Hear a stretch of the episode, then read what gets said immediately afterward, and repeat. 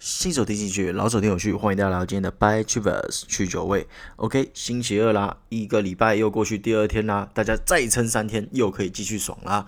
好，那首先跟大家分享一下，我最近发现了我的黑眼圈真的有点重啦，就是平常就是有点晚睡这样子，所以也跟各位抱歉一下，就是说因为平常还有其他事情要做，变成说有时候会没有办法那么。呃，准时的上片，有时候说啊，你们可以六点听到哦，哦，你们可以七点听到啊，最后都九点听到，诶，这点要跟大家稍微 say 个 sorry 啦。不过我会尽量努力啦，对不对？依旧是维持我们的高质量、高水准，一天一部啦。好，那我们废话不多说，我们现在听听我们今天会讲什么新闻。第一则新闻，拜登再度口误；第二则新闻，银行业风暴再起；第三则新闻，油价又跌啦；第四则新闻，Mini late 削价竞争。OK，废话不多说，让我们进入今天的第一则新闻。第一则新闻吓死人，拜登又失言了，把新冠肺炎人数从二十万说成两亿，语出惊人呐、美国民主党的总统候选人拜登二十日发表谈话时，痛斥川普的新冠肺炎的对策了，呃，确实值得痛斥了。好，继续，并表示在他完成演讲时，估计就有两亿人啊染病病没。其实美国新冠肺炎死亡人数是逼近二十万人啦，也许拜登弄错了单位啦，因为都是 two hundred，一个是 million，一个是 thousand 嘛，对不对？把千说成了百万啊，差一个字差很多嘞，所以魔鬼藏在细节中啦，有没有？诶，让外界再次怀疑拜登的心智状态，忧他是否足堪三军统帅的大任啦。这个美国现在的总人口是三点二八亿啦，啊，如果拜登说的是真的，代表每三个美国人就有两个被干掉了啦，诶，蛮蛮可怕的啦，这等于是世界末日啦，有没有？那其实拜登六月的时候也失言呐，就说他那时候也是一样痛斥防疫政策啊，他说大家没有工作，也不知道该去哪里，也不知道该做什么。现在美国已经有超过一点二亿人死于新冠肺炎了，啊，拜登一下从一点二亿现在涨成两亿了，真的是。单位要注意，好不好？好啦，我一直说川普啦，到时候有人又说啊，你是川黑啊，对不对？你就是不想要川普当总统啊，你就是，诶、你就是有私心啦，你都偏颇报道，有没有？来，也跟各位分享一下拜登的笑话嘛，不要再说我川黑了，好不好？对不对？啊，你问我说，现在川普反败为胜的方法是什么？我想大概就靠拜登的健忘症啦。不过上次也跟各位分享过啦伊粉是原本就支持拜登的人哦，也有将近一半认为他有失智症哦。也就是说啊，我宁愿选一个失智患者，我也不要选你这个川普当我的总统啊。我这到底是？多惹人厌啊！川普，我真的是无法想象啦。好啦，说认真的啦，我觉得现在川普唯一的大绝招，应该就是他的这个中东和平计划了。如果这个计划能真的搞出点什么东西来哦，说不定川普就可以撤军啦。我说真的啦，撤军绝对比疫苗有效的多啦。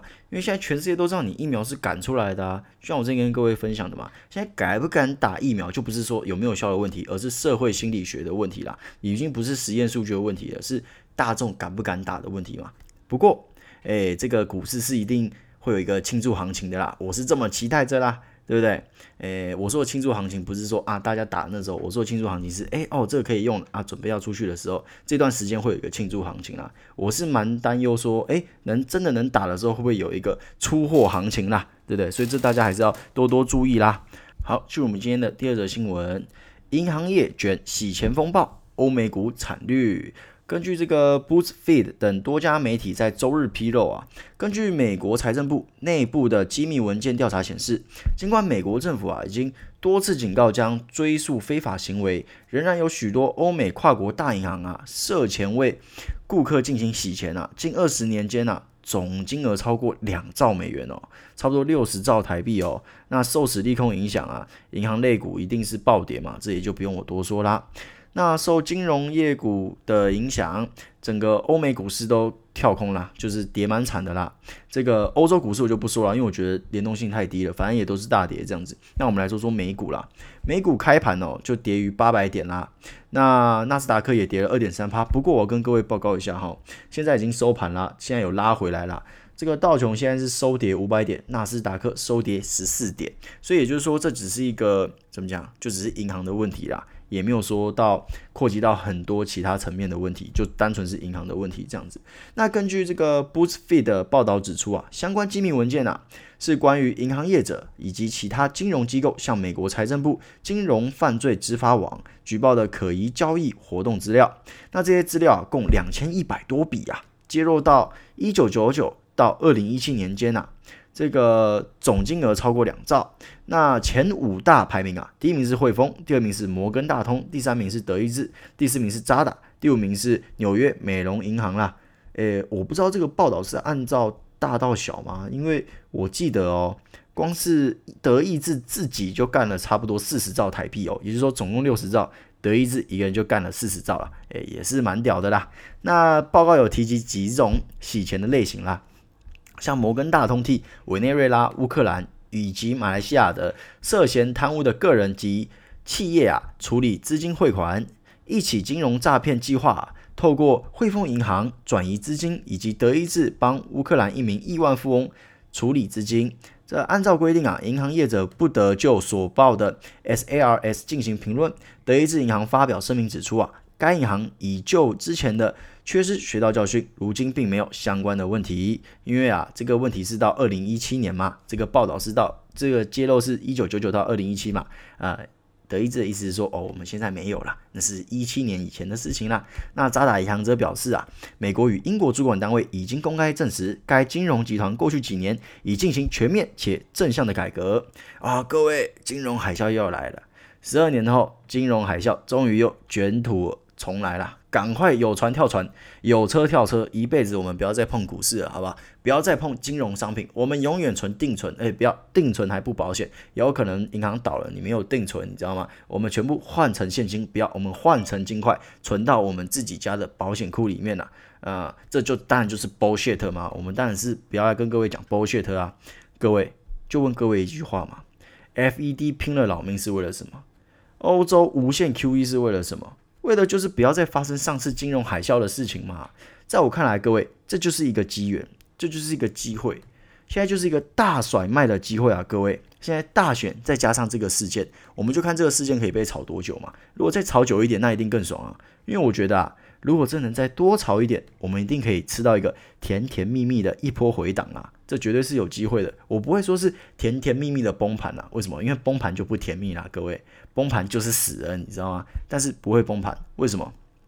诶，我才刚刚讲过，问我说为什么的这个人呢、啊，我就知道你是跳着听啊，被我抓到了。好了，所以说啊，我们现在可以怎么做？我个人的做法啦，就是我的心得会是，我会先把资金先抽回来，这是我自己的做法。因为我觉得，就像我之前一直跟各位 repeat，你知道，就像这个回声虫一样，一直跟各位重复播放说啊，大选要来了啊，诶，这有的没有的动荡会很大，这样子，对不对？那之后呢，你把钱撤出来，你可以做什么事情？每天祈祷啊，大盘杀一波啊，对不对？最好杀到大选后，大选后个几天，诶，等这个大利这个最大不确定的问题。最大不确定的 issue 结束了之后，就可以安心入市。那到时候如果又是一个低档，那你岂不是怎么买怎么爽吗？对不对？不过重点是什么？还是一样啦。你要买也是一样买趋势啊。你不要啊哦，我们去买一个很甜蜜很爽的一只股，然后最后还有往下杀啊，大家都涨，就你一个往下杀，那你也爽不起来啊，对不对？不过，总的来说啦，会不会崩盘还是有可能嘛，对不对？如果这万分之一的机会发生，怎么办呢？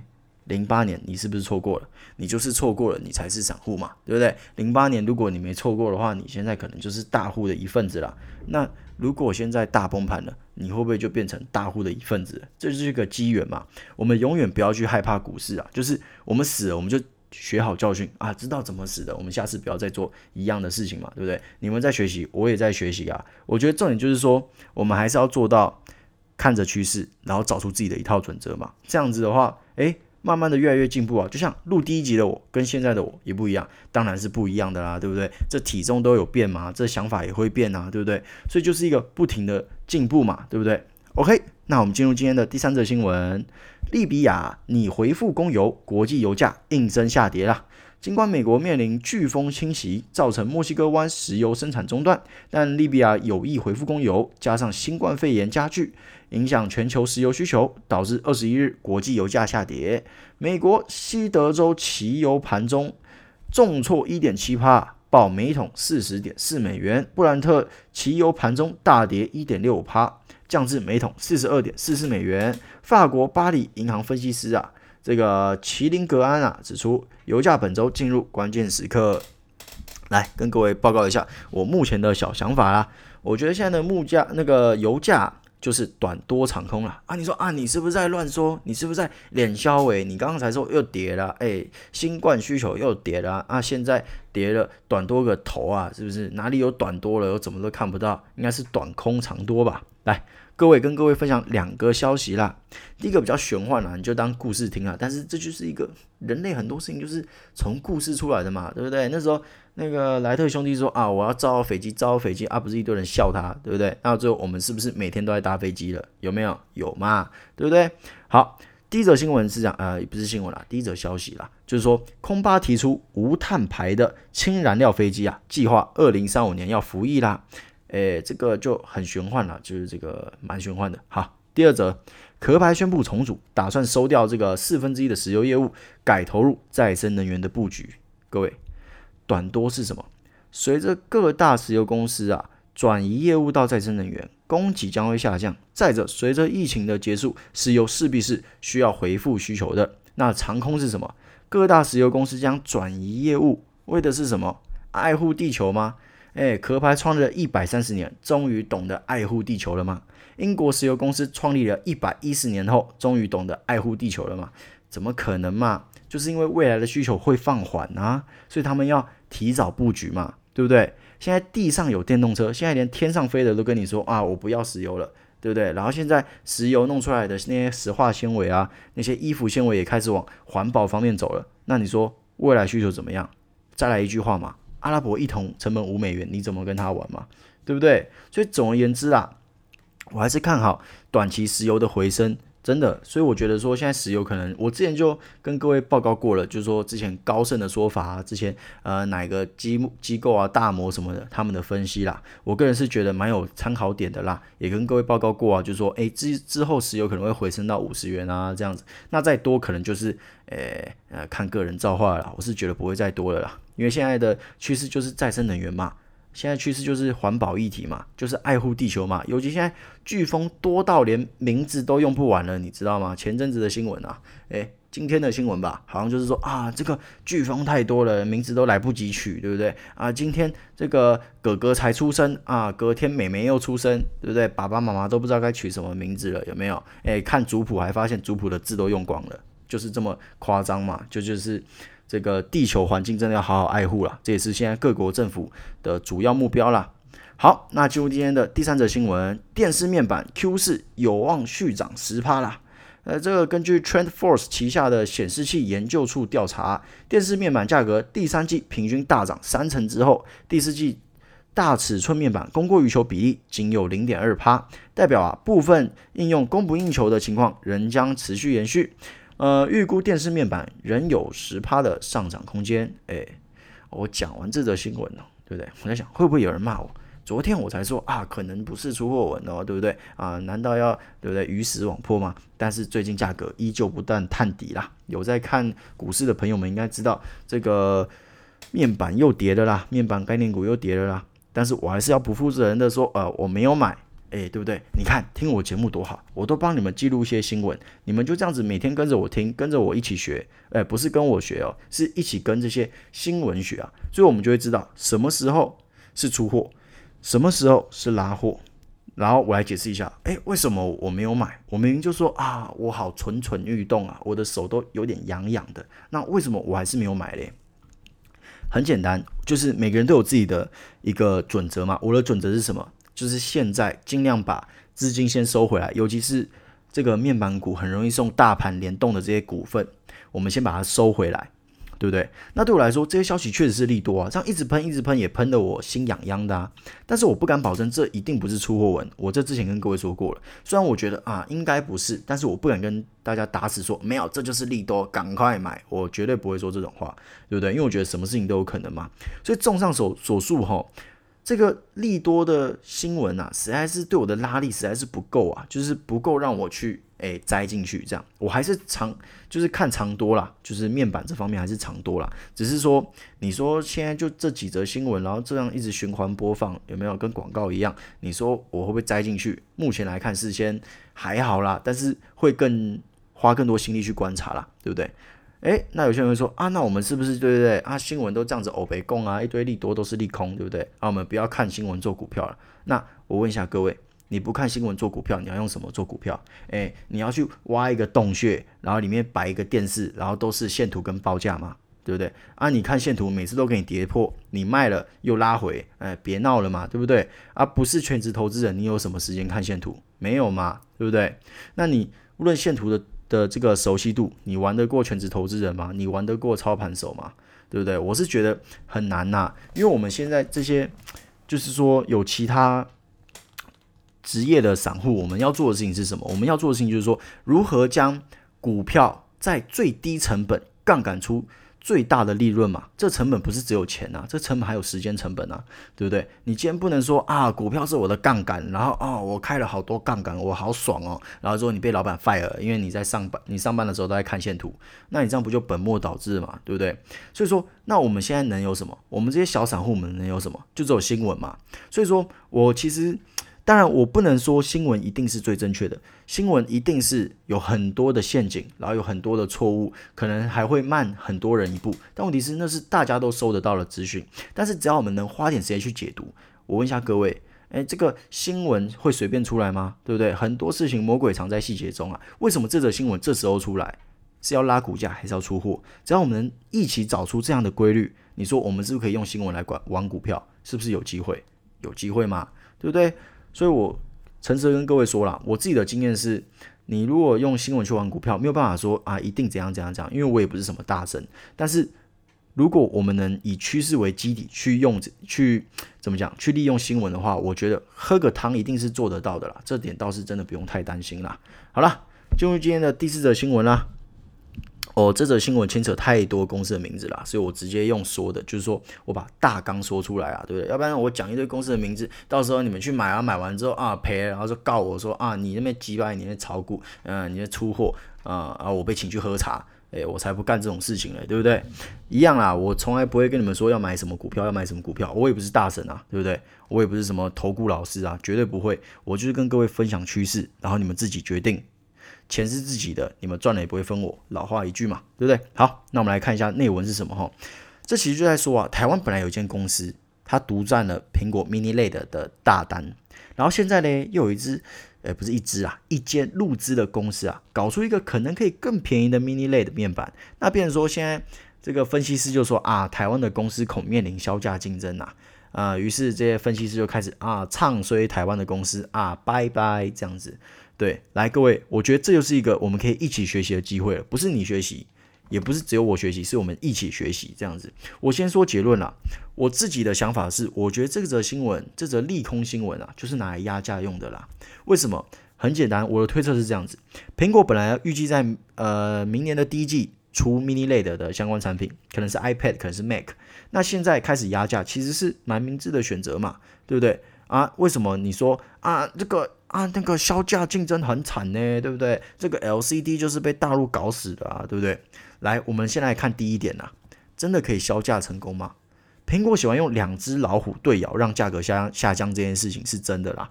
但是各位，大陆那家原本是二十二二年才要量产哦，二零二二年才要量产哦，现在状况是他们打算提早量产哦。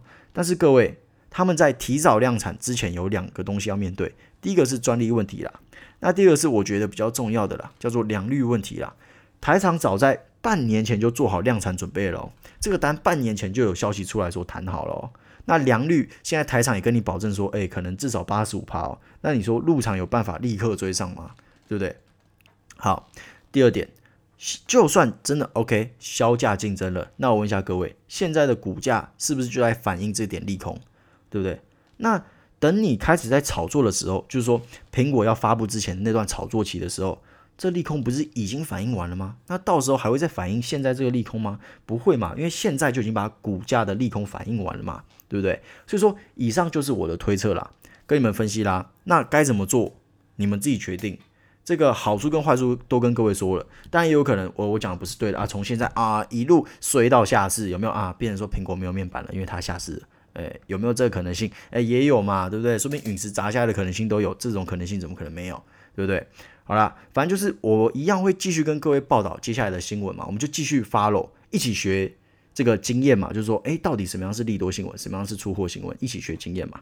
好啦，那今天的战况说真的也没什么好讲的啦，就是今天，诶，台股是绿的啊，啊，我的股票也是绿的啊，都绿油油的一片，你知道吗？哦，有够绿，绿到我都快快。诶，呃，快都不知道说什么了，你知道，好，都词穷了。不过倒也还好啦，因为我们走的是就是长期投资嘛，价值型投资，你去在乎那一两天的涨跌干嘛？只要停利停损设好，就不用怕了嘛，对不对？